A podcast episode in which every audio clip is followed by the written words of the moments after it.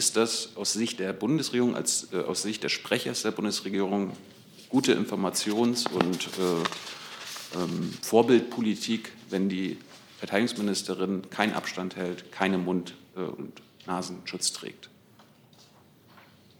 Also zu den Fragen von Mund- und Nasenschutz ist ja hier schon viel gesprochen worden, wann der äh, dringend empfohlen ist oder beziehungsweise in einzelnen Bundesländern, Bundes, vielen Bundesländern jetzt auch Pflicht ist und wann nicht.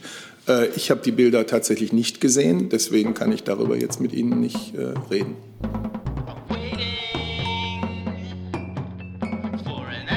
Einen guten Montagmittag wünsche ich, liebe Kolleginnen und Kollegen. Herzlich willkommen in der Bundespressekonferenz. In diesen besonderen Zeiten erlauben wir ja auch, dass übertragen wird, diese Veranstaltung. Deswegen ein paar Worte zur Einleitung. Diese Pressekonferenz ist eine Veranstaltung der Bundespressekonferenz. Das ist eine Nichtregierungsorganisation, in der sich Journalistinnen und Journalisten zusammengefunden haben, die über den Bundestag und die Bundesregierung berichten. Wir gewährleisten hier vom Vorstand, dass die Mitglieder der Bundespressekonferenz und des Vereins der Auslandspresse alle ihre Fragen stellen können. Wir freuen uns, dass unsere Gäste auch heute wieder zu uns gekommen sind. Ich begrüße die Sprecherinnen und Sprecher der Ministerien und natürlich Regierungssprecher Steffen Seibert. Und wer uns über Phoenix zuschaut, der sieht auch die Gebärdendolmetscherung. Die ist nur über Phoenix zu sehen und wird auch gestellt und organisiert von Phoenix. Ich begrüße Annika Reusch und Janine Rieger. Herzlich willkommen auch Ihnen. Dann berichtet Herr Seibert aus dem Corona-Kabinett. Ja, meine Damen und Herren, Entschuldigung, einen schönen guten Tag. In der Tat äh, ist das Corona-Kabinett gerade vor einer Stunde vorbeigegangen. Ich kann Ihnen ein bisschen was über die heute beratenen Themen ähm, sagen. In aller Kürze hat sich das Corona-Kabinett zunächst mit der Entwicklung einer Tracing-App befasst und dabei natürlich auch mit der Richtung, die der Chef des Bundeskanzleramtes und der Gesundheitsminister diesem Projekt am Wochenende gegeben haben. Es ging dann äh, erneut um die wichtige Frage, ähm, wie das öffentliche Gesundheitssystem gestärkt werden kann. Es hat dazu äh, sehr intensive Beratungen mit den Ländern gegeben. Und da geht es um einzelne Punkte der personellen, der finanziellen, auch der digitalen Stärkung des öffentlichen Gesundheitssystems. Und dann hat der Bundesinnenminister äh, wiederum ein Thema, das äh, bei den Ländern liegt, äh, wo es aber Gespräche zwischen dem Bundesinnenminister, Vertretern der Länder und Vertretern der Religionsgemeinschaften gab. Er hat also über diese Gespräche mit den Vertretern der Religionsgemeinschaften äh, berichtet. Und ich will äh, da nur sagen, dass das erstens äh, naturgemäß dann ein Thema bei der Beratung der Bundeskanzlerin mit den Ministerpräsidenten und Ministerpräsidentinnen am 30. April sein wird und dass zweitens ähm, der Bundesinnenminister die ganz besonders große Problem, das ganz besonders große Problembewusstsein und die verantwortungsvolle Haltung, in der die Vertreter aller Religionsgemeinschaften äh, in diesen Gesprächen äh, argumentiert haben, hervorgehoben hat. So viel jetzt mal zu dem Corona-Kabinett. Hey, liebe UnterstützerInnen, hier ist Thilo. Es gibt was Neues. Wir haben eine neue Bankverbindung. Wie ihr wisst, gibt es Junge Naiv ja nur dank eurer finanziellen Unterstützung. Wir sind nicht kommerziell, wir machen keine Werbung. Wenn ihr uns also per Überweisung, entweder einmalig oder jeden Monat per Dauerauftrag Geld zukommen lasst, ist es super wichtig, dass ihr ab sofort unsere neuen Kontodaten nutzt. Diese findet ihr in der Beschreibung. In Sachen PayPal hat sich nichts geändert. Also, danke vorab und jetzt geht's weiter. Dann würde ich vorschlagen, dass wir tatsächlich mit dem Thema Gottesdienste beginnen. Ähm, Herr Rinke fängt an. Achso, nee, ich wollte zur App. Zur App. Gut. Dann Herr Thiele. Eine Frage an das Bundesinnenministerium. Wie weit ist man denn da jetzt gekommen? Und äh, können Sie noch mal erklären, warum es nicht möglich ist, äh, in, in Kirchen einfach ganz einfache Abstandsregeln durch, durchzusetzen? Warum sind wir noch immer keinen Schritt weiter? Die Diskussion geht jetzt schon seit 114 Tagen. Die Baumärkte haben, haben geöffnet, teilweise haben Möbelläden auf. Kleine Boutiquen können irgendwie aufmachen, wo es irgendwie eng wird. Nur die Kirchen bleiben weiterhin zu, obwohl da ja relativ klar durch große Türen und äh, durch viele Bänke der Abstand geregelt werden kann. Nach unserem Eindruck sind wir hier einen äh, großen Schritt weitergekommen. Äh, wie, Sie, achso, wie Sie wissen, äh, gab es ähm, in der vorletzten Woche im Bundesinnenministerium Gespräche mit den Religionsgemeinschaften und Kirchen, wie ähm, wir unter strengen Einhaltung der Hygienemaßnahmen maßvolle Lockerungen äh, des religiösen, religiösen Lebens ermöglichen können. Ähm, gleichzeitig aber den Gesundheitsschutz der Menschen wahren können. Man hat ähm, in der letzten Woche die Gespräche weitergeführt und aus den sehr guten Konzepten der Religionsgemeinschaften, ist eine zweistellige Anzahl eingereicht worden, äh, ist jetzt ein ähm, Maßnahmenpaket erarbeitet worden, ein Konzept, ein Rahmenkonzept, ähm, was die Bundesregierung heute sich zu eigen gemacht hat im Corona-Kabinett und was Grundlage sein soll für die nächste Bund-Länder-Konferenz ähm, für eine Entscheidung dort. Sie wissen ja, dass die Länder zuständig sind für die äh, Regelungen nach dem Infektionsschutzgesetz, also auch für die äh, Regelungen äh, des religiösen Lebens, von Gottesdiensten und so weiter. Deswegen ähm, ähm, ist es Sache der Länder, dies zu regeln. Und der Bund hat ein Interesse daran, ein möglichst einheitliches Vorgehen zu ermöglichen. Deswegen ist das Thema der nächsten Bund-Länder-Besprechung. Können, können, können Sie denn was Näheres zu dem sagen, was Sie heute vorgetragen, was heute vorgetragen wurde, ist, was dabei rausgekommen ist. Sie haben am Freitag zusammengesessen, da muss ja irgendwas bei rausgekommen sein jetzt. Ähm, ich würde jetzt ungern dem äh, Konzept weiter vorgreifen. Wie Sie gesagt haben, äh, ist ähm, äh, ist möglich, dass man die Teilnehmer begrenzt. Das ist eine Möglichkeit. Es äh, sind auch bestimmte Einlassmöglichkeiten äh, möglich, Abstandsregelungen einhalten in, der, in, den jeweiligen Kirchen. Aber die Einzelheiten werden nun im Bund-Länder-Kreis festgelegt. Die Beschlussvorlage ähm, oder der Beschluss des, des, Bundes heute ist eine Grundlage dafür. Aber, äh, Letzter Zusatz, bitte. Ja, aber warum äh, es einfacher ist, ein Schuhgeschäft in Deutschland zu öffnen als einen Gottesdienst, das habe ich immer noch nicht verstanden. Ähm, wie gesagt, der Prozess ist im Gange. Wir sind hier auf sehr gutem Wege auf Basis der guten Konzepte der Kirchen- und Religionsgemeinschaften. Äh, an oberster Stelle steht immer noch der Gesundheitsschutz äh, der Menschen und die Einhaltung der ähm, Hygieneregelungen, des, der Regelung des Infektionsschutzes. Und äh, da ist man jetzt einen guten Schritt weitergekommen. Und das wird Grundlage sein für die nächsten äh, Beschlüsse der äh, Bund-Länder, des Bund-Länder-Kreises. Damit ist zumindest die Frage von Birgit Wicke von KNA beantwortet, ob der Rahmenplan beraten wurde. Ja, er wurde beraten. Herr Blank, bitte. Das Entscheidende, ich möchte es trotzdem noch mal sagen, ist natürlich die Beratung mit den Ländern, denn bei denen liegen die Kompetenzen und die waren ja auch an diesen wichtigen vor- und intensiven Vorgesprächen beteiligt. Herr Blank, bitte. Herr Seibert, Sie haben das ja schon als Thema für den Donnerstag benannt. Äh, können wir damit rechnen, dass am Donnerstag auch über die Bundesligaspiele äh, entschieden und beraten wird? Da vielleicht hilfsweise an das ähm, Bundesarbeitsministerium. Äh, wann wird es dort eine Entscheidung geben, äh, ob dort wieder gespielt werden kann. Und Herr Laschet hat gestern... Einen Augenblick bitte, dass wir mal wechseln können. Und vielleicht können wir erst mal bei den Gottesdiensten bleiben. Zu denen habe ich keine Fragen. Ich kann ja vielleicht zu der grundsätzlichen Erwartung an die Beratungen dieses Donnerstags mal was sagen. Es ist natürlich gut, dass die Bundeskanzlerin und die Ministerpräsidenten, die Ministerpräsidenten sich Präsidentinnen sich in diesem regelmäßigen 14-Tage-Rhythmus treffen. Die letzte Videokonferenz war, Sie wissen es, am 15. April, daher der 30. Aber bedenken Sie bitte bei Ihren Erwartungen an diesen 30. April auch, dass wir gerade mitten in der, wenn Sie so wollen, ersten Öffnungswelle stehen. Die Öffnung von Geschäften hat ab dem 20. April in einzelnen Ländern begonnen, in anderen Ländern erst ab dem 22. und 23. Tage später.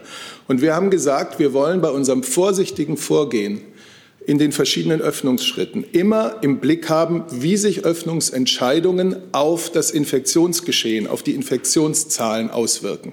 Und das sieht man eben erst wirklich 10, 12, 14 Tage später nach dem Beginn einer Öffnungsmaßnahme. Und das heißt, dieser 30. April kommt zu früh, um die Auswirkungen der Öffnungen, die ab dem 20. oder zum Teil sogar noch später äh, erst äh, gegriffen haben, zu beurteilen. Und für Konsequenzen daraus und für weitere Beschlüsse ist der 6. Mai, der ja auch schon genannt worden ist, ähm, also das richtige Datum. An diesem 30. April wird es wichtige vorbereitende Beratungen und sehr begrenzte Beschlüsse geben. Heißt also, Nachfrage für die Bundesliga gibt es dann noch keine Entscheidung? Ich möchte jetzt hier nichts Einzelnes hervorheben. Ich habe versucht, Ihre Erwartungen in Richtung des 30. ein bisschen mit zu beeinflussen, so gut ich es kann. Das ist Ihnen gelungen. Die Bundeskanzlerin hat ja auch bereits sich dazu Ende der vergangenen Woche geäußert. Eine zweite Nachfrage kurz, wenn erlaubt ist, sonst später. Ähm, zu welchem Thema denn? Zum ähm, Corona-Kabinett von heute. Ja, wir müssen, ich versuche jetzt ein bisschen inhaltlich zu, zu sortieren. Also ich würde gerne das Thema Gottesdienste irgendwann mal abschließen. Wollen wir das erst mal machen? Gut. Dann Frau Buschow, bitte. Danke. Ähm, weil Sie jetzt, Herr Seibert und Herr Grünewälder, gesagt haben, Sie wollen den Beratungen am Donnerstag nicht vorgreifen. Einige Länder haben ja schon längst entschieden. Deshalb die Frage, wie, wie, wie bewerten Sie das denn, dass manche Länder schon für sich Regelungen getroffen haben, die jeweils auch unterschiedlich sind? Manche erlauben 15 Teilnehmer an Gottesdiensten, andere 50. Konterkariert das nicht die Beratungen, die am Donnerstag stattfinden sollen, bereits jetzt? Und wenn ich darf, Herr Seibert, Entschuldigung, noch eine Zusatzfrage zum Donnerstag. Können Sie schon eine Uhrzeit nennen, wann die Beratungen beginnen? Hatte Frau Demmer das am Freitag nicht getan? Äh, ich guck mal. Ich schau mal. Und die erste Frage? Zu der ersten Frage kann ich sagen, äh, dass ähm, es Aufgabe der Länder ist, diese Regelungen zu erlassen und dass nach der Natur der Sache natürlich auch äh, regionale Differenzierungen eintreten können. Das äh, hängt auch vielleicht mit der ähm, Situation zusammen. In einem Bundesland sind die Infektionszahlen höher als im anderen Bundesland. Ähm, deswegen wird es immer regionale Unterschiede geben. Als Bund haben wir das Interesse daran, äh, und das haben alle, alle, also haben alle Länder, dass man ein möglichst einheitliches Vorgehen bundesweit erreicht. Deswegen unterhält man sich im Bund-Länder-Kreis und das Thema wird dort aufgerufen. Aber letztlich entscheidet das jedes Land für sich und regionale Unterschiede sind ähm, ganz klar äh, zu akzeptieren. Herr Rinke, dazu. Zu der Uhrzeit, Entschuldigung, ich habe gesehen, am Freitag wurde es noch nicht genannt. Ich habe es jetzt auch nicht dabei. Wenn wir es schon wissen, dann können wir es nachreichen. Herr Rinke? Ja, auch zu dem 30.04. Ähm, ist das Vorgehen, äh, was Grünewälder gerade geschildert hatte, bei den Ländern mit den regionalen Unterschieden möglicherweise auch Vorbote eines neuen Ansatzes bei der Corona- Bekämpfung. Der Kanzleramtschef hat ja in einem Brief darauf hingewiesen, dass ähm, sich die äh, Pandemie regional unterschiedlich ausbreitet und dass man deswegen auch zu unterschiedlichen regionalen Vorgehensweisen sowohl bei der Lockerung als auch bei möglicherweise drohenden Verschärfungen vorgehen müsse. Also ist es möglich, dass man am 30.04. zwischen Bund und Ländern zu dem Schluss kommt, dass man vielleicht stärker differenziert regional, als man das bisher gemacht hat? Also vielleicht darf ich daran erinnern, dass schon in den Beschlüssen, die die Kanzlerin und die Länderchefs gemeinsam am 15. April gefasst haben, es einen Punkt gab, da hieß es, im weiteren Verlauf muss berücksichtigt werden, dass die Epidemie sich in Deutschland nicht gleichmäßig ausbreitet. Während einige Landkreise noch kaum betroffen sind, kommt es in anderen zu Überlastungen im Gesundheitswesen und so weiter. Das heißt, dieser Gedanke, und das ist ja jedem, jeden Tag mit Blick auf die äh, Zahlen von Land zu Land äh, ganz einsichtig, dieser Gedanke, dass uns das zwar alle in Deutschland insgesamt betrifft, aber doch in unterschiedlicher Ausprägung. Und dass es einen Unterschied macht, ob Sie in Sachsen-Anhalt in der Altmark wohnen oder im Großraum Stuttgart. Ähm, der ist natürlich längst äh, Realität und spielt auch bei den Beratungen, Entschuldigung, spielt auch bei den Beratungen eine Rolle. Insofern ähm, hat der Chef des Bundeskanzleramts äh, ja lediglich äh, in diesem Brief an die Fraktionen, glaube ich, war das ähm, festgehalten, dass die Epidemie sich eben nicht gleichmäßig ausbreitet, sondern durchaus regional unterschiedlich sein kann. Und das kann bedeuten, dass Beschränkungen in bestimmten Regionen aufrechterhalten oder nach zwischenzeitlichen Lockerungen auch wieder verschärft werden müssen. Genau, aber das heißt. Aber es wird natürlich immer das äh, Bemühen geben, in den großen Zügen unserer, ich sage jetzt mal, Corona-Politik, äh, mit zwischen Bund und Ländern eine gemeinsame Haltung, eine gemeinsame Architektur zu erreichen. So wie es bisher gelungen ist. Darf ich noch einmal kurz nachfragen? Aber es ist ja doch gedanklich ein anderer Ansatz, wenn man einräumt, dass die Unterschiede groß sind, auch bei den Verschärfungen. Es gibt ja diese Forderung, dass man künftig ähm, jetzt beim Abflauen, hoffentlich Abflauen der Pandemie, stärker regional vorgeht. Das würde ja ein Abrücken dieser Philosophie bedeuten, dass man möglichst viel bundesweit machen müsste.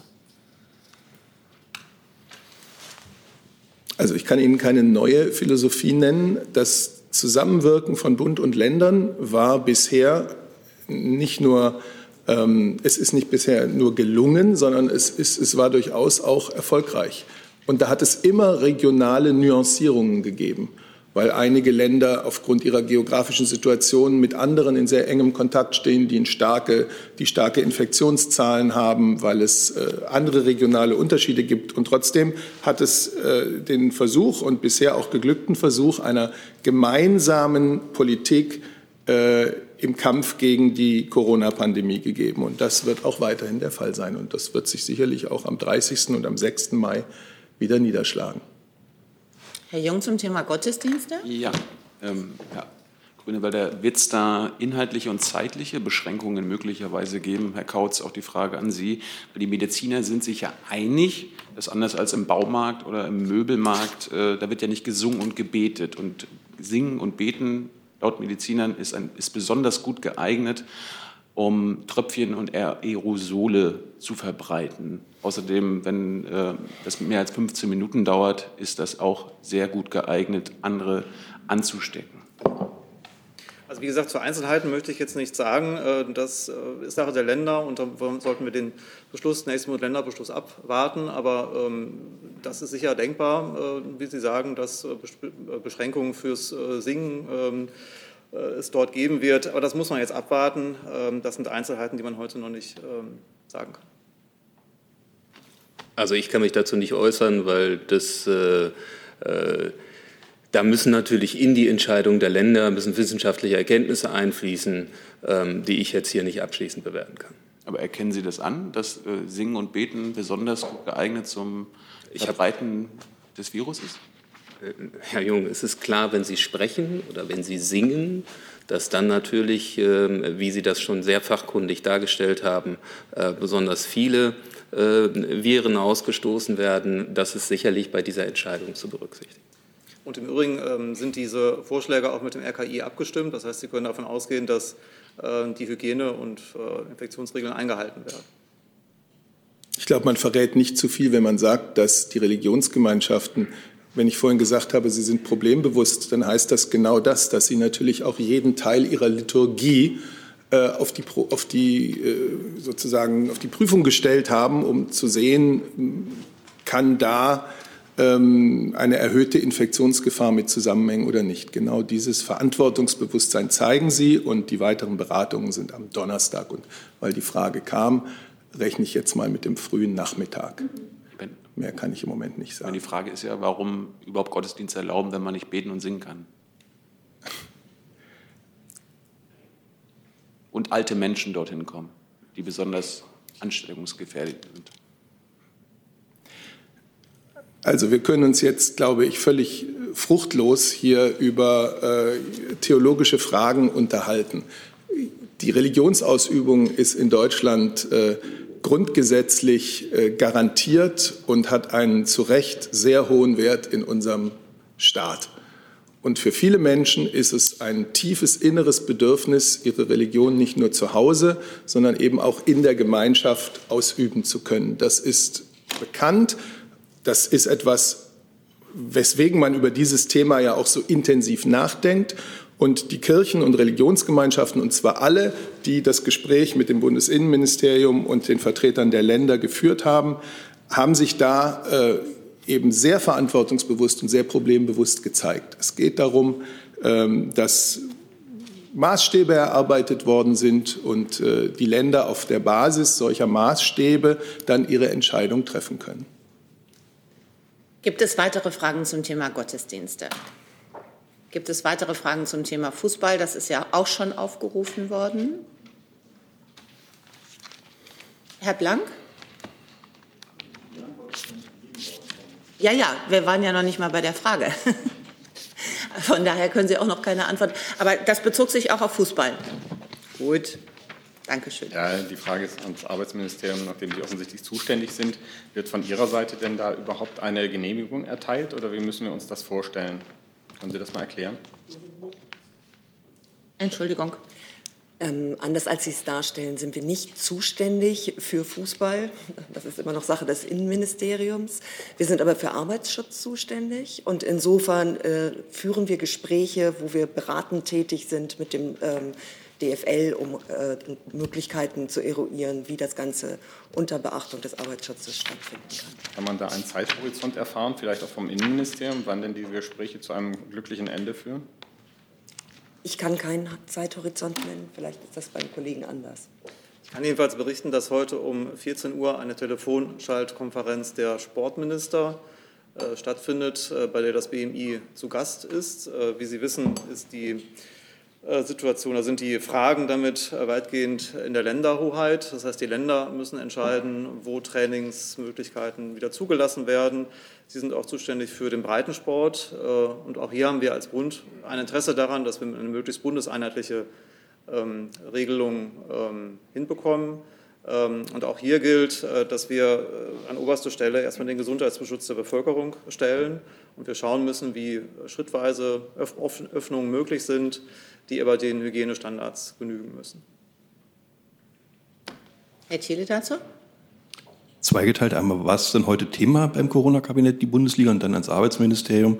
Es gab ja in der, in der vorigen Woche äh, diesen, äh, dieses Papier von Ihrer Expertenebene oder von der, von, von der Arbeitsebene, das zwei Varianten vorsah für Fußballspiele. Die eine war, man steckt alle in die Quarantäne, die irgendwie mit den Spielern und dem Spielbetrieb zu tun haben. Ähm, und die zweite Variante war, man spielt mit Masken. Jetzt hat Ihr Minister äh, gesagt, äh, er ist gegen die Maskenvariante, das kann er sich nicht vorstellen, ist realitätsfern. Heißt das, dass die Variante 2 übrig bleibt aus Sicht Ihres Hauses oder wie ist da der Stand? Ähm, bisher gibt es da keine Entscheidung, welche Variante es sein wird. Der Minister hat nicht zu Unrecht dargestellt, dass das mit einer Maske relativ schwer sein dürfte, Fußball zu spielen. Allerdings war die andere dargestellte Variante nicht die einzig denkbare, sondern die, die gerade diese äh, Gruppe in dem Papier dargestellt hat. Aber es gibt natürlich noch andere Arten, wie man mit dem Thema umgehen könnte. Welche? Das würde ich gerne meinen äh, Fachleuten aus dem Ministerium überlassen, die sich gerade dazu Gedanken machen.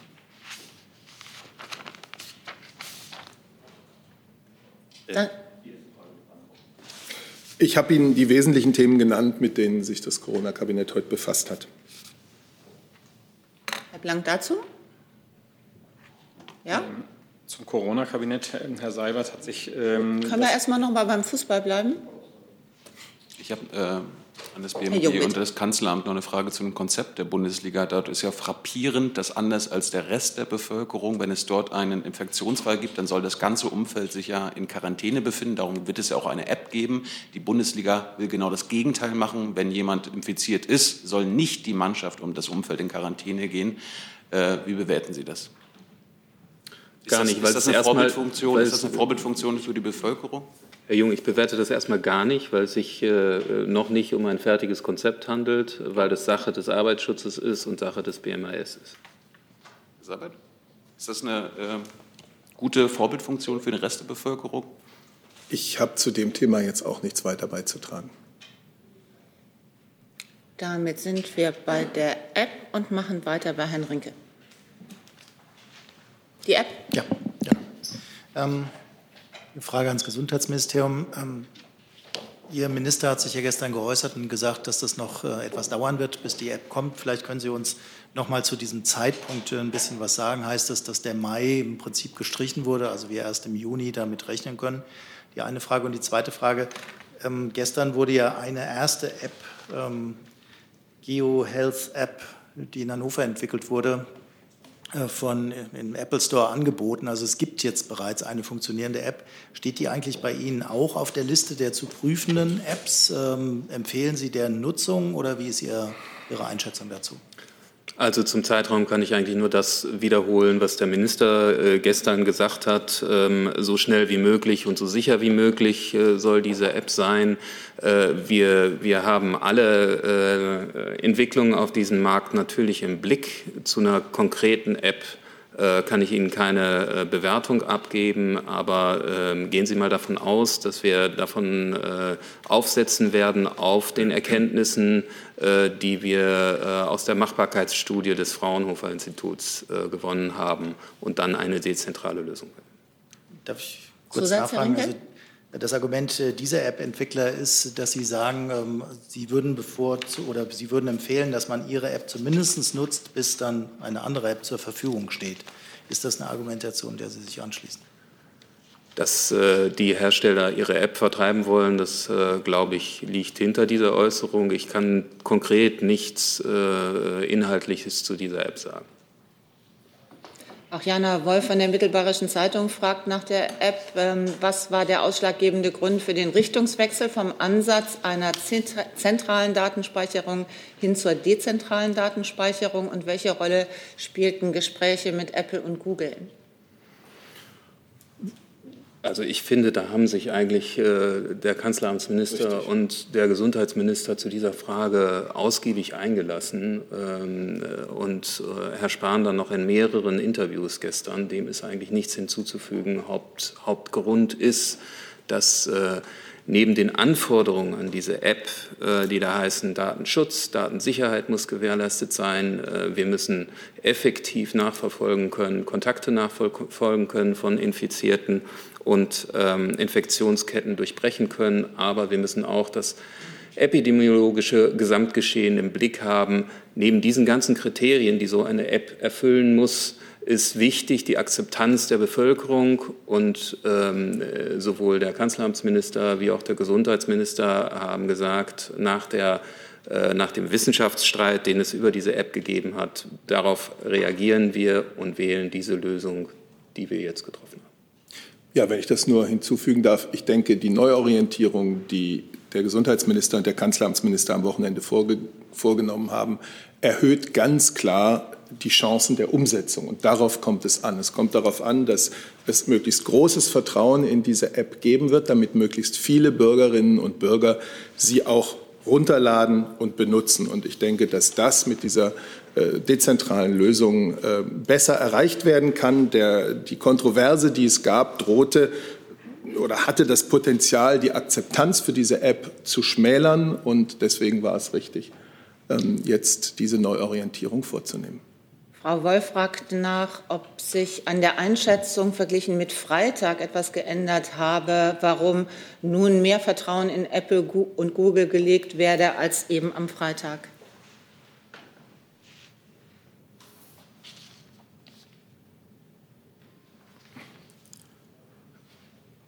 Also ich, ich habe nichts von Vertrauen gesagt am Freitag, von daher kann ich das nicht kommentieren.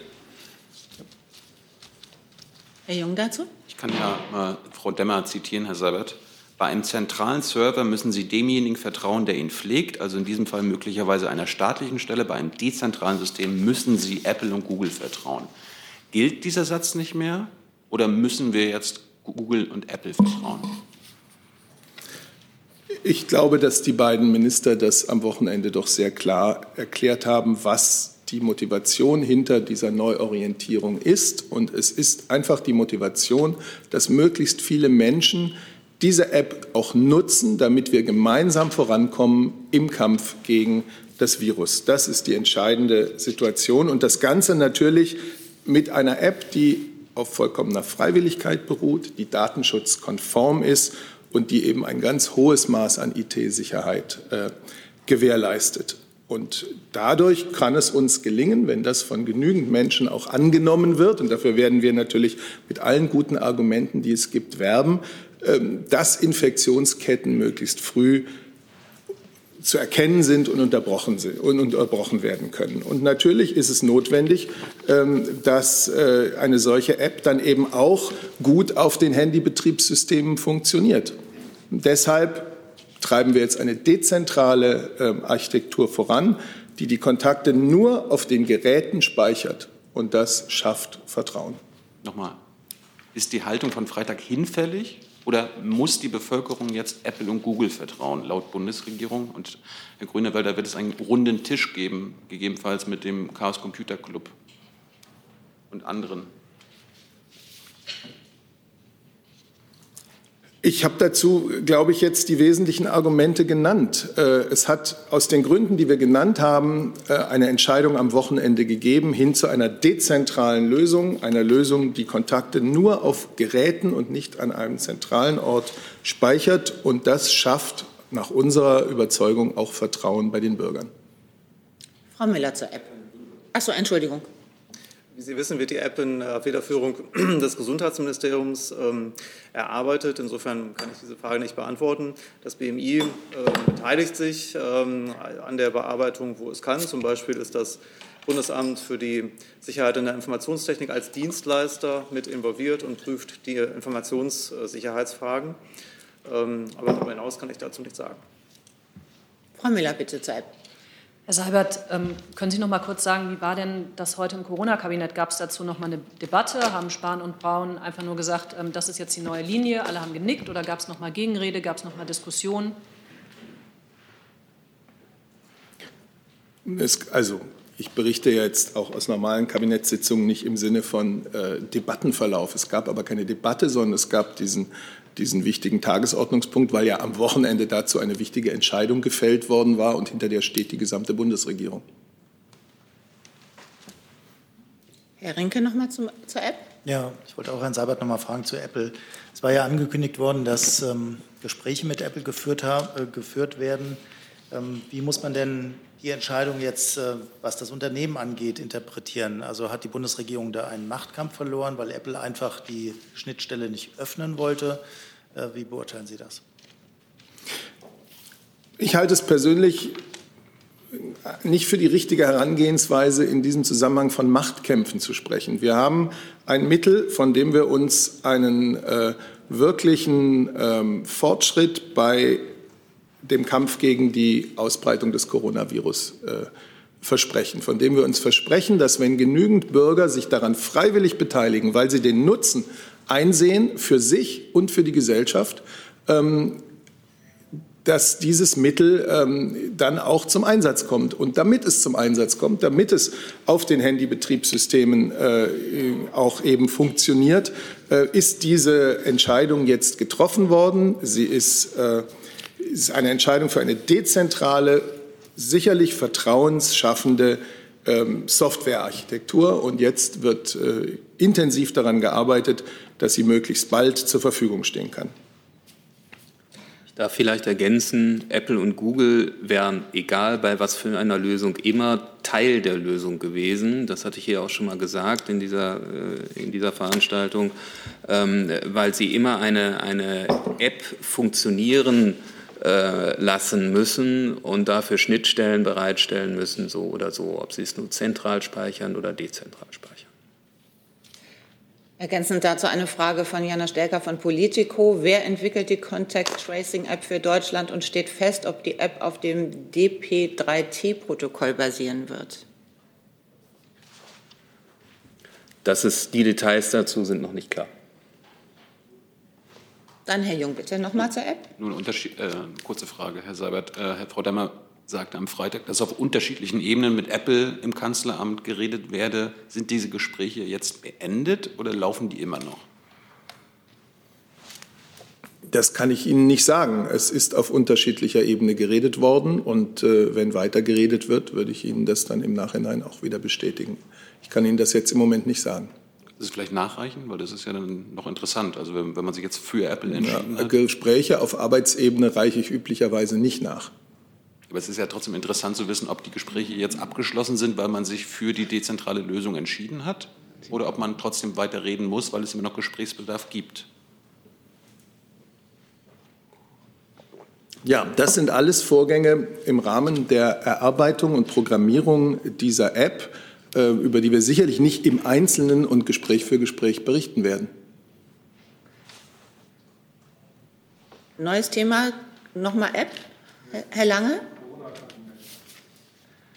Ähm, dann bitte. Ich hätte, Herr Seibert, gerne gewusst, ob die Äußerungen von Bundestagspräsident Schäuble im Corona-Kabinett eine Rolle gespielt haben, also die Äußerungen, die er im Tagesspiegel-Interview getätigt hat. Danke. Danach fragt auch Thomas äh, Berding von RTL NTV. Die Aufgabe des Corona-Kabinetts ist es ja, praktische Punkte unserer Corona-Politik, wenn ich das mal so zusammenfassen darf, äh, voranzutreiben, Projekte voranzutreiben, zu beurteilen, wo sie stehen, auch Vorbereitungen zu treffen, zum Beispiel für das äh, für das Ministerpräsidentengespräch am, dies, äh, am, am, am, Donnerstag und damit hat sich das äh, Kabinett dieses Mal befasst. Frau Ludwig? Äh, Sie haben vorhin gesagt, dass auch über die Stärkung des Gesundheitssystems oder des öffentlichen Gesundheitssystems äh, diskutiert wurde. Können Sie das noch mal konkretisieren, worum es da ging?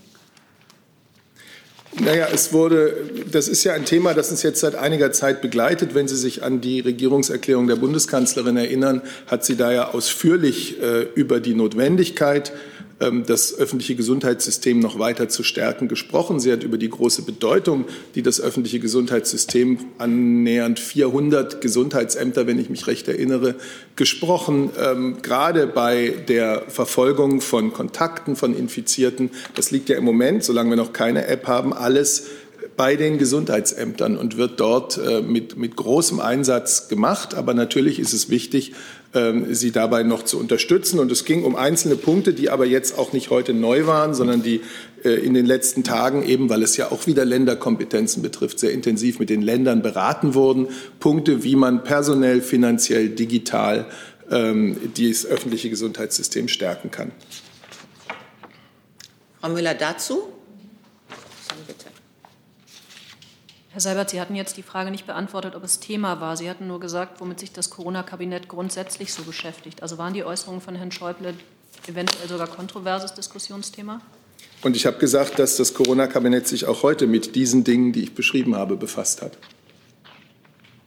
Herr Blank? Nun ist es aber äh, eine zentrale Aussage der Kanzlerin und auch zum Beispiel vom Kanzleramtsminister, äh, dass Gesundheit sozusagen das erste und wichtigste Thema ist und das äh, Leben und Überleben der Menschen. Und da würde dann schon interessieren, egal ob es jetzt im Corona-Kabinett eine Rolle gespielt hat, wie die Kanzlerin sich denn positioniert zu dem Satz, wenn ich höre, alles andere habe vor dem Schutz des Lebens zurückzutreten, dann muss ich sagen, das ist in dieser Absolutheit nicht richtig. Also ähm, wie verhält sich denn die Kanzlerin jetzt zu diesem Satz? Der ist ja schon äh, sehr wichtig. Der Präsident des Deutschen Bundestages äh, steht einem anderen Verfassungsorgan vor. Er hat in der deutschen Demokratie eine herausgehobene Rolle und aus Respekt vor dieser Rolle kommentiere ich sicherlich seine ähm, Interviews nicht. Gibt es weitere Fragen zum Thema Corona-Kabinett? Herr Jung. Ähm, war die Verteidigungsministerin heute anwesend oder konnte sie den Termin nicht wahrnehmen, Herr Seibert? Und diesbezüglich, ähm, warum müssen Mitglieder des Kabinetts bei öffentlichen Terminen, wie zum Beispiel am Flughafen, wenn dort Masken entgegengenommen werden, keinen Abstand halten und keine Masken tragen? Also die Bilder, die man heute da im Fernsehen gesehen hat, waren ja äh, unglaublich. Dann müssten wir dazu den Sprecher des Verteidigungsministeriums bitten. Ich kann Ihnen sagen, dass die Verteidigungsministerin selber nicht anwesend war, sondern äh, ihr Staatssekretär. Und äh, das erklärt sich dadurch, dass sie ja heute anwesend war bei der Anlandung von, ich glaube, 10 Millionen äh, Masken und anderem Schutzmaterial. Ähm, und deswegen überlappten sich die Termine. Aber die Bilder werden Sie wahrscheinlich auch gesehen haben. Ist das aus Sicht der Bundesregierung, als, äh, aus Sicht des Sprechers der Bundesregierung gute Informations- und äh, ähm, Vorbildpolitik, wenn die Verteidigungsministerin keinen Abstand hält, keinen Mund- äh, und Nasenschutz trägt? Also zu den Fragen von Mund- und Nasenschutz ist ja hier schon viel gesprochen worden, wann der äh, dringend empfohlen ist oder beziehungsweise in einzelnen Bundesländern, Bundes, vielen Bundesländern jetzt auch Pflicht ist und wann nicht. Äh, ich habe die Bilder tatsächlich nicht gesehen, deswegen kann ich darüber jetzt mit Ihnen nicht äh, reden. Herr Blank? Ähm, zum Corona-Kabinett würde ich ganz ja? gerne nachfragen. Einfach eine Wissensfrage. Ähm, wenn ich mich recht entsinne, sind ja die Reisebeschränkungen und die Kontaktbeschränkungen alle bis zum 3. Äh, Mai befristet. Wird da, darüber dann diese Woche am Donnerstag nochmal entschieden, das zu verlängern oder wann können wir damit rechnen? Geht vielleicht auch an Herrn Reul. Sie meinen Reisewarnungen? Reisewarnungen. Also, noch nicht. Entschuldigung. Ah, jetzt ist es an. Äh, ja, in der Tat, der, die Reisewarnung äh, gilt äh, aktuell bis zum 3. Mai ähm, und äh, über die Verlängerung ähm, muss bis dahin gesprochen äh, und entschieden werden. Ähm, es wird Sie allerdings nicht überraschen, äh, in welche Richtung das geht. Sie haben den Außenminister ja in diversen Medien gehört oder gelesen in den letzten Tagen mit einem klaren Erwartungsmanagement, dass die Urlaubssaison 2020 anders sein wird, als so wie wir uns das wünschen und so wie wir es auch gewohnt sind. Ähm, Sie wissen, es gibt auch Regelungen innerhalb der EU äh, für die Einreise aus Drittländern, äh, für die Reise zwischen den EU-Ländern. Äh, und wir streben an, dass wir uns innerhalb der EU, um dann auch möglichst rasch die Grenzen wieder öffnen zu können, Reiseverkehr zuzulassen, uns abstimmen, gemeinsam Kriterien entwickeln dafür, wann der Reiseverkehr oder überhaupt der Verkehr wieder aufgenommen werden kann. Dazu ähm, gibt es auch Gespräche in Brüssel zwischen den EU-Mitgliedstaaten. Ähm, also äh, lange Rede, kurzer Sinn. Es gibt noch keine äh, förmliche Entscheidung, aber Sie hören aus meinen Worten, dass mit einem äh, baldigen Ende der Reisewarnung jetzt nicht unmittelbar zu rechnen ist. Das gilt auch für die Binnengrenzkontrollen. Wie Sie wissen, sind an fünf Landgrenzen Binnengrenzkontrollen vorläufig angeordnet worden bis zum 4. Mai einschließlich. Auch über deren ähm, Verlängerung ähm, wird oder Nichtverlängerung wird vor dem 4. Mai zu entscheiden sein. Zusatz, Herr Blank? Gilt also auch für die Kontaktbeschränkungen dann. Darüber muss man jetzt auch reden, oder? Weil die ja auch bis zum 4. Mai gelten. Ich möchte jetzt nicht weiter den Beratungen vom 30. April vorgreifen. Ich glaube, ich habe dazu vorhin das gesagt, ähm, was Sie so im etwa erwarten können und aus welchen Gründen. Äh, in vieler Hinsicht dann auch der 6. Mai eben ein wichtiger äh, Zeitpunkt ist. Aber die Ministerpräsidenten und die Bundeskanzlerin werden das gesamte äh, Panorama der derzeitigen Lage, in der wir stecken, was die Pandemie anbetrifft, aufrufen. Dann Herr Thiele, noch mal zum Thema Reisen. Ja, nochmal eine Frage ans Außenministerium. Ähm, habe ich das richtig verstanden, dass es sein kann, aller Geburt und Vorsicht und, man, äh, nach dem bisherigen Wissensstand kann es sein, dass man äh, zu innereuropäischen Reiseregelungen kommt und aber die, äh, aber die EU selber nach außen einigermaßen dicht hält, also dass wir innerhalb von Europa Sommerurlaub machen können, zumindest innerhalb der, der EU. Habe ich das richtig verstanden? Nein, also dazu habe ich, habe ich keine abschließende Aussage treffen wollen, die kann ich auch nicht treffen. Äh, was ich gesagt habe, ist, dass wir natürlich ein besonderes Interesse haben, uns mit den EU-Mitgliedstaaten abzustimmen, um möglichst rasch zu Schengen zurückzukommen. Und natürlich sind das auch, äh, wie der Zufall so will, unsere Nachbarländer, mit denen wir Landesgrenzen haben. Äh, und wo natürlich die Frage des, der Grenzübertritte, des Urlaubmachens auch von den Zahlen her natürlich eine besonders interessante ist. Aber da gibt es noch keine äh, Entscheidung. Der Außenminister hat übers Wochenende klargemacht, dass er es vernünftig findet, wenn wir diese Gespräche in der EU führen, dass wir gemeinsam Kriterien entwickeln, damit wir alle das gleiche Ziel möglichst effektiv verfolgen, nämlich die Pandemie so schnell wie möglich zu besiegen. Eine ganz kurze Nachfrage. Es gab Kroatien, die, die, sich explizit dazu geäußert haben, dass man sich vorstellen kann, dass man Touristen aus Ländern, die äh, die, die, die Corona-Lage einigermaßen im Griff zu haben scheint, wie zum Beispiel Deutschland, dass man sich vorstellen kann, diese Touristen in diesem Jahr einreisen zu, zu lassen. Gibt es da Gespräche in der EU drüber oder ist es eine einzelne Stimme? Äh, es gibt Gespräche äh, innerhalb der EU. Es gibt auch äh, Arbeitsgruppen, zum Beispiel für Konsularfragen und so weiter, wo diese Gespräche aufgenommen werden können. Wir sind der Meinung, dass es sinnvoll ist, das im EU-Kreis zu besprechen und nicht da jetzt einzelne Lösungen anzustreben.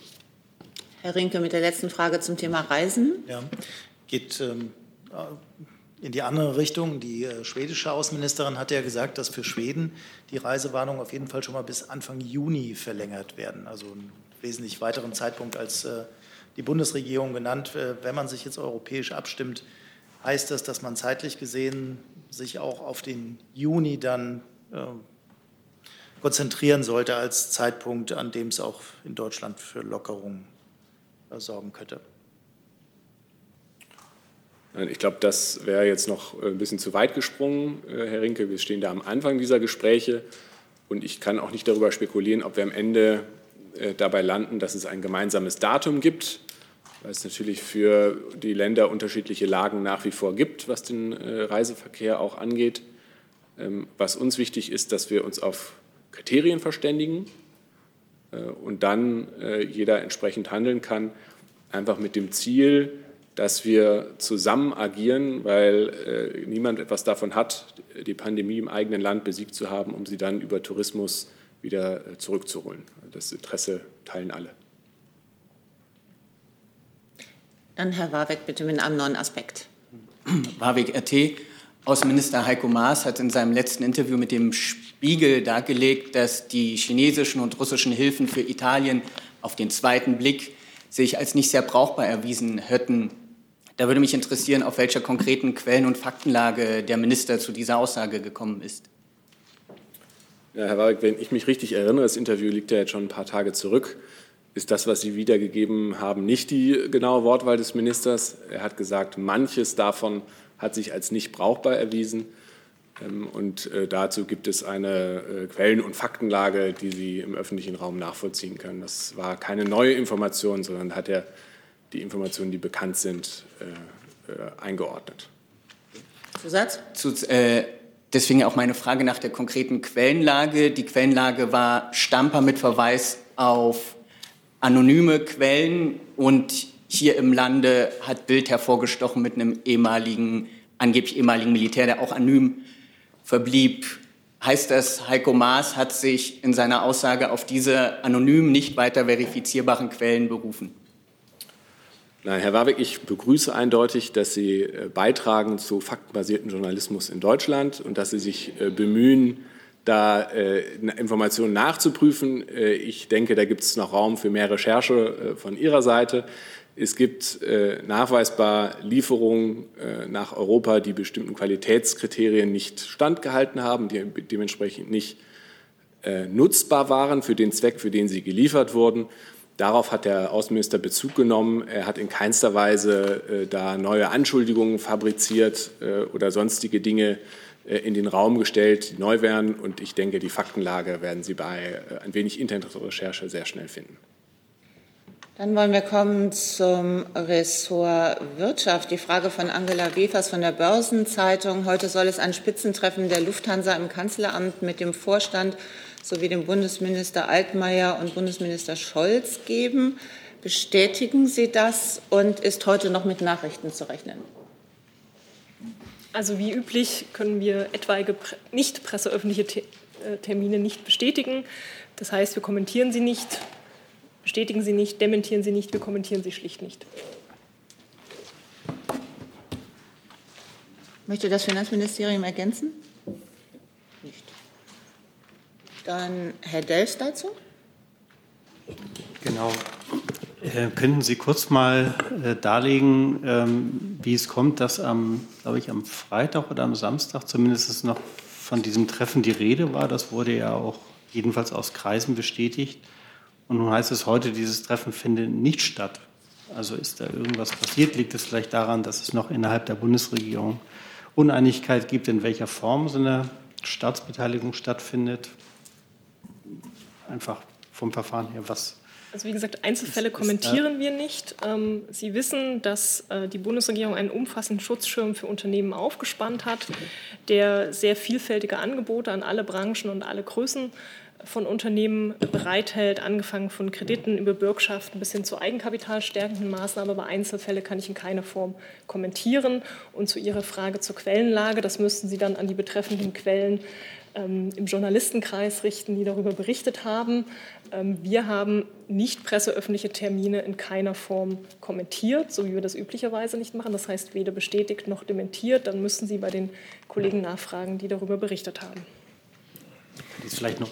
Entschuldigung. Jetzt. Noch zwei ganz kurze Fragen. Ist das, war das heute eigentlich Lufthansa-Thema im Corona-Kabinett, wäre meine Frage. Und zweite Frage wäre, generell, ähm, wie sieht man eigentlich Staatsbeteiligung? Welches Modell wird da präferiert? Allgemein bei so großen Unternehmen wie Lufthansa äh, eher eine stille Beteiligung oder eine Beteiligung auch mit, mit, mit Stimmrechten? Vielleicht das Finanzministerium, das Wirtschaftsministerium könnte ja kurz was dazu Ja, ich habe meine Inhaltsangabe aus dem Corona-Kabinett gegeben und die ist jetzt abgeschlossen. Ja, der Minister hat sich ja zu der Frage, äh, wie wir mit dem Wirtschaftsstabilisierungsfonds umgehen und auch mit Beteiligung äh, mehrfach auch äh, in Interviews geäußert. Darüber hinaus habe ich hier nichts hinzuzufügen. Dann Frau Gesche, bitte. Dann hätte ich dazu eine Lernfrage. Inwieweit wäre es denn nach deutschem und europäischem Recht zulässig und machbar, so eine stille Beteiligung ohne Mitsprache zu machen äh, bei einem Unternehmen? Also inwieweit sind da die rechtlichen Voraussetzungen für eine Beteiligung mit Mitsprache und eine Beteiligung ohne Mitsprache? Ginge das überhaupt, dass man ohne Mitsprache sich beteiligt? Wir sprechen hier in der Bundespressekonferenz über aktuelles Regierungshandeln äh, und nicht über hypothetische Fragen. Von daher äh, würde ich mich äh, da äh, jetzt hier nicht zu äußern. Herr Rinke? Ja, zu dem aktuellen Regierungshandeln hätte ich dann ganz gerne gewusst vom Finanzministerium und von dem Wirtschaftsministerium, ob es Vorbereitungen gibt für eine europäische Absprache über Lufthansa. Ähm, es ist ja darauf hingewiesen worden von einigen Akteuren, dass ähm, eine allein deutsche Regelung ähm, da bei der Lufthansa wenig bringt, weil ja auch Belgien, Österreich und Schweiz betroffen sind. Das ist die eine Frage. Und die zweite Frage zu den Kriterien. Äh, die Lufthansa selber hat ja schon gesagt, Herr Spohr, dass er 10.000 Stellen abbauen möchte. Ist dieser Stellenabbau vereinbar mit Hilfen der Bundesregierung? Ja, wir haben uns ja hier schon zu diesem Punkt geäußert und uns ganz klar gemacht, dass wir uns nicht zu Einzelunternehmen äh, äußern. Äh, darauf kann ich nur noch mal verweisen. Äh, grundsätzlich gilt, äh, wir haben ein umfassendes äh, Paket geschnürt, um Unternehmen und Arbeitsplätze zu schützen und stehen bereit, äh, hier auch Unterstützung für Unternehmen, die in Not sind, zu leisten. Und es gilt natürlich, dass wir alle notwendigen Schritte einhalten werden, um dies möglich zu machen. Ja, ich kann da auch nichts weiter ergänzen und auch nur noch mal bestärken, dass Einzelfälle nicht kommentiert werden können. Da bitte ich auch um ausdrückliches Verständnis. Sie kennen die Börsenrelevanz all dieser Informationen und deshalb ist da keine Kommentierung möglich. Und wie der Kollege dargelegt hat, Sinn und Zweck all unserer umfassenden Rettungsschirme, die wir aufgelegt haben, ist es ja gerade, Substanz unserer Wirtschaft zu erhalten, damit eben nach der Krise wieder ähm, die Wirtschaft hochgefahren werden kann. Dieser Zweck steht natürlich allgemein über all unseren Programmen. Aber nochmal der Hinweis, Einzelfälle können wir nicht kommentieren. Entschuldigung. Ja, da möchte ich es ein bisschen allgemeiner formulieren. Es können also Unternehmen Staatshilfen beantragen, die gleichzeitig einen Stellenabbau ankündigen. Es tut mir leid, auch diese Frage kann ich nicht beantworten. Ne? Ich kann nur darauf hinweisen, es gibt einen umfassenden Rettungsschirm, den die Bundesregierung aufgespannt hat mit einer Vielfalt an Instrumenten, Kredite, Bürgschaften, eigenkapitalstärkende Maßnahmen. All das dient dem Zweck, Substanz der Wirtschaft zu erhalten, Wirtschaft und Arbeitsplätze zu sichern. Das ist der Zweck all dieser Maßnahmen, aber im Einzelfall kann ich es Ihnen nicht herunterbrechen. Herr Delfs noch mal dazu, bitte. Ja, noch eine Frage an, an Herrn Seibert. Herr Seibert, äh, die, äh, der bayerische Ministerpräsident hat Lufthansa heute als systemrelevant bezeichnet. Äh, wäre das auch die, das, äh, die Beschreibung, die die Bundeskanzlerin für Lufthansa benutzen würde? Also ist die Lufthansa systemrelevant? Also ich werde jetzt nicht. Entschuldigung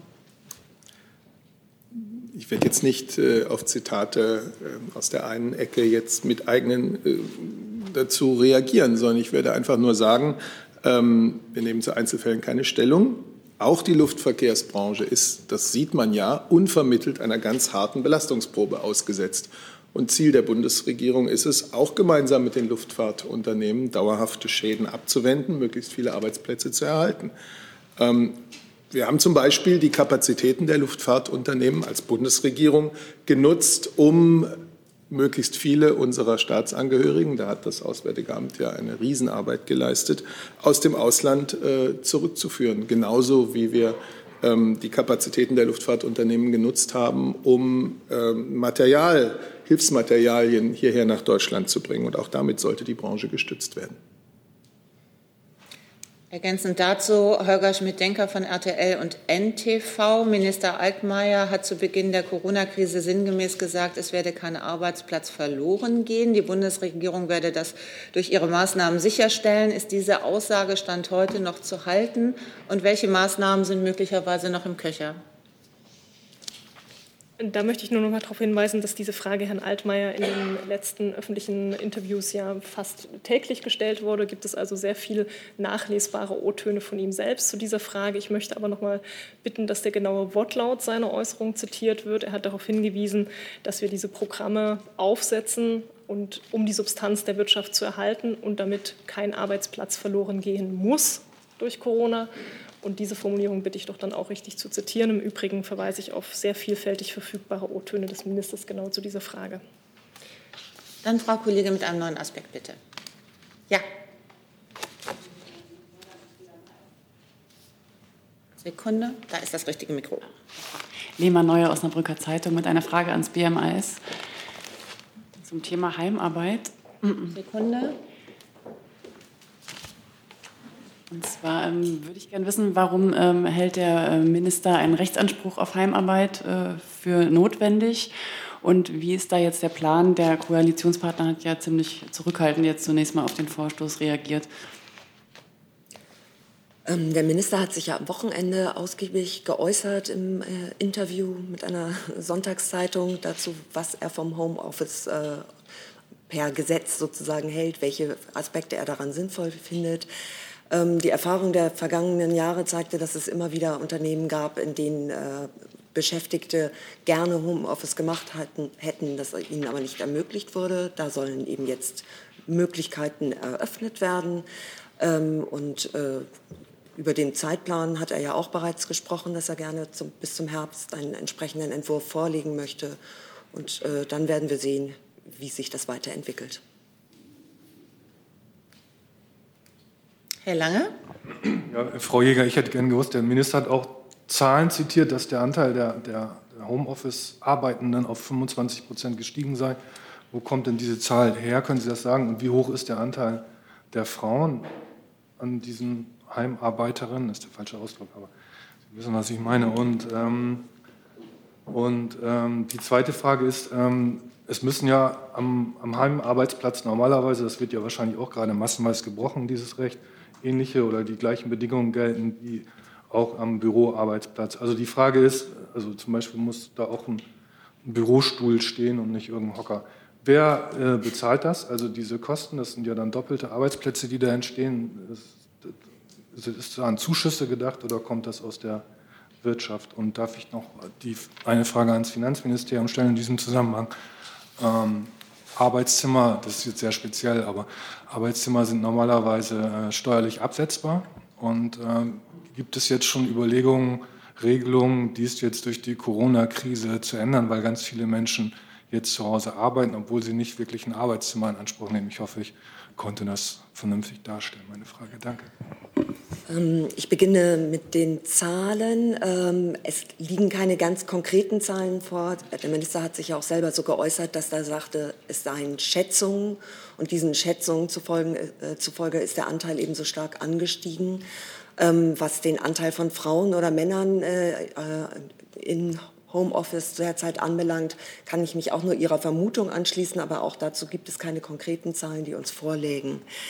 Der zweite Aspekt, ähm, ja, wenn Sie es so darstellen, wären es wirkliche Homeoffice-Arbeitsplätze, könnte es sein, dass da bestimmte Regeln gerade nicht eingehalten würden. Aber in den meisten Fällen handelt es sich derzeit um mobiles Arbeiten. Also dadurch, dass es eben nichts ist, was schon dauerhaft festgeschrieben wurde oder wozu sich ein Arbeitgeber und ein Arbeitnehmer schon ganz klar äh, geeinigt haben, dann läge nämlich auch beispielsweise ein, äh, ein Bürorechner vor, den der Arbeitnehmer bei sich zu Hause zur Verfügung hätte.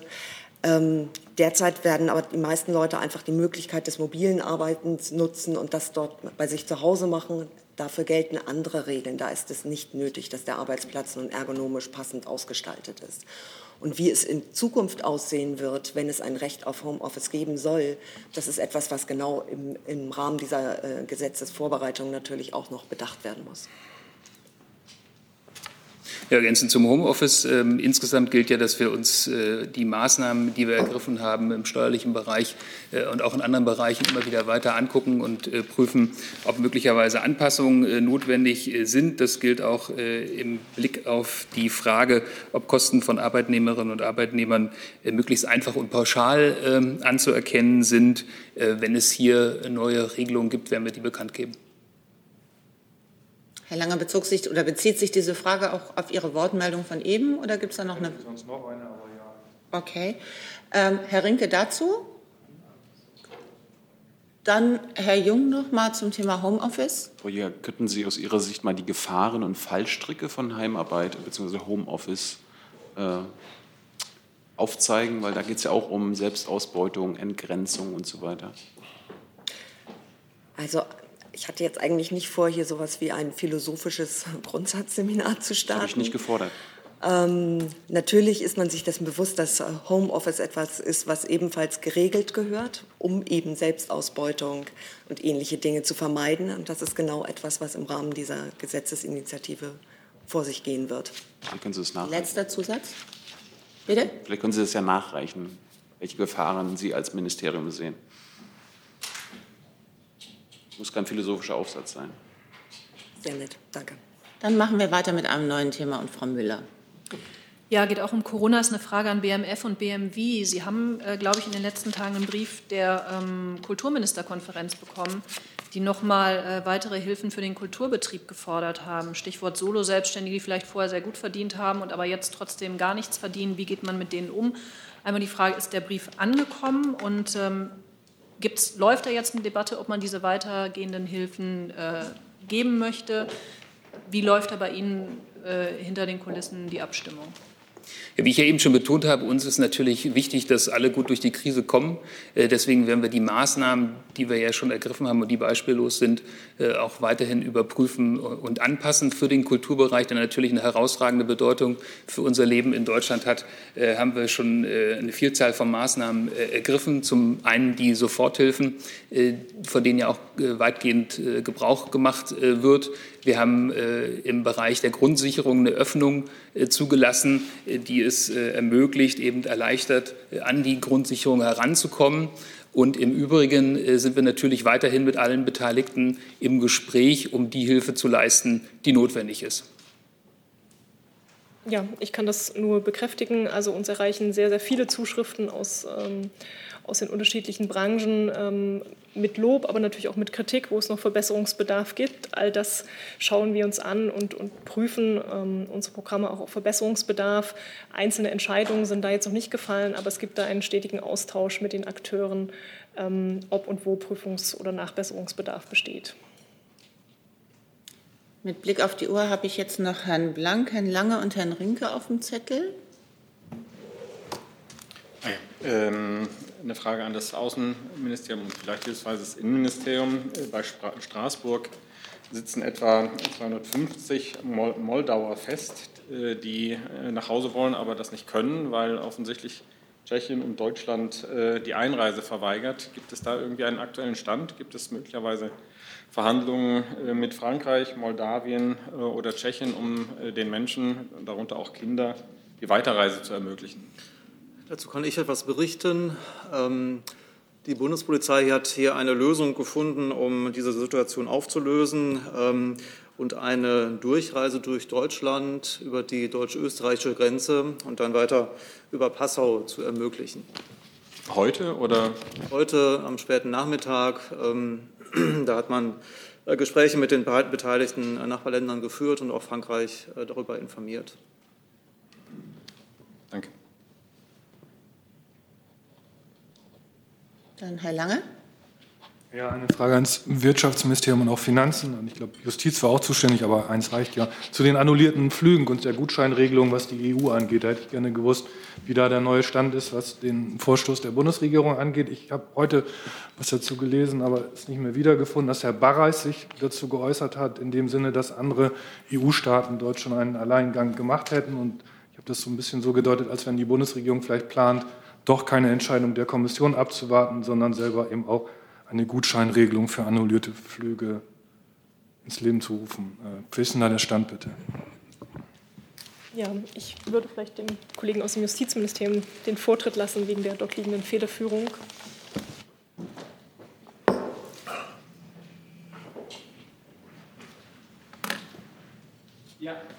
Mikro an, genau. Ja, Herr Lange, zu der Gutscheinlösung gibt es noch keinen neuen Stand im Vergleich zu Freitag. Ich habe am Freitag gesagt, dass die Bundesregierung weiterhin an einer, äh, auf eine Gutscheinlösung ähm, hinwirken möchte, die im Interesse der Verbraucherinnen und Verbraucher ist, die sonst vielfach ganz leer ausgehen könnten, die im Interesse auch der, der Wirtschaft ist, die, ähm, wo Unternehmen sonst noch stärker von Insolvenzen bedroht sind und die mit europäischem Recht in Einklang zu bringen ist. Und in diesem Sinne hat sich die Bundesregierung ja an die Europäische Kommission gewandt, Es gibt erste Reaktionen aus Brüssel, aber noch keine, ähm, keine äh, Antwort der Kommission an die, an die Bundesregierung. Und insofern sind wir da weiter, ähm, weiter in Gesprächen dazu.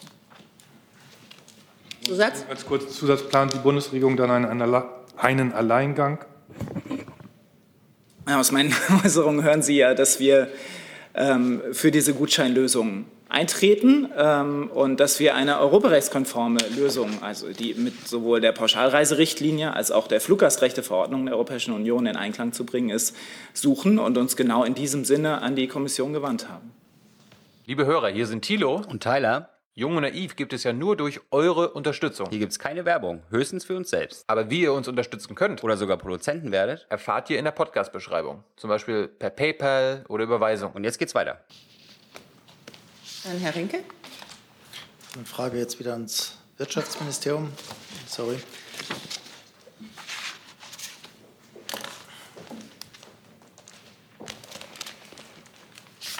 und aufs, ans Auswärtige Amt, bezieht sich auf beide.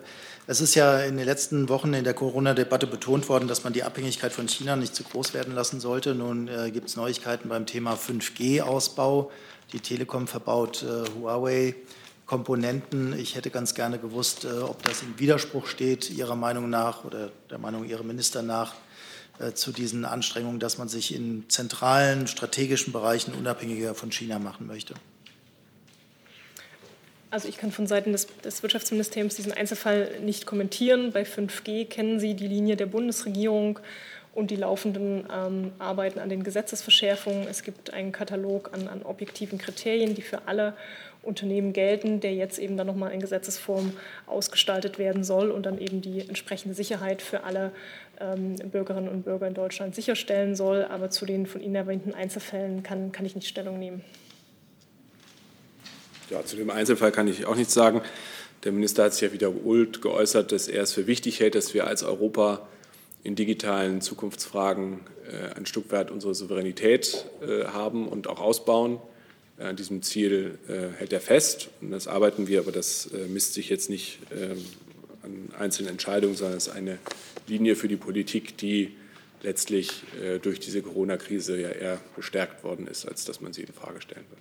Darf ich nochmal nachfragen ans äh, Wirtschaftsministerium? Kurz bitte. Es gibt, es gibt ja den Vorwurf, dass die Telekommunikationsunternehmen jetzt Fakten schaffen, bevor dieser Katalog vorliegt. Der hätte ja eigentlich schon längst vorliegen sollen.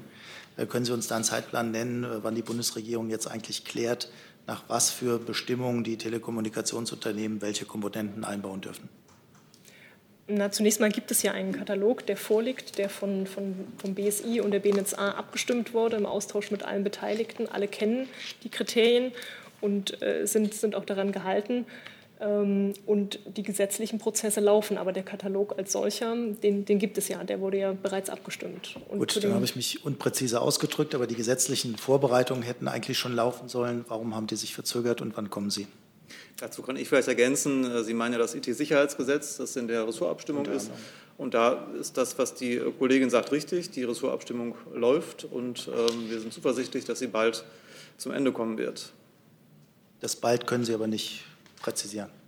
Nein, zeitnah.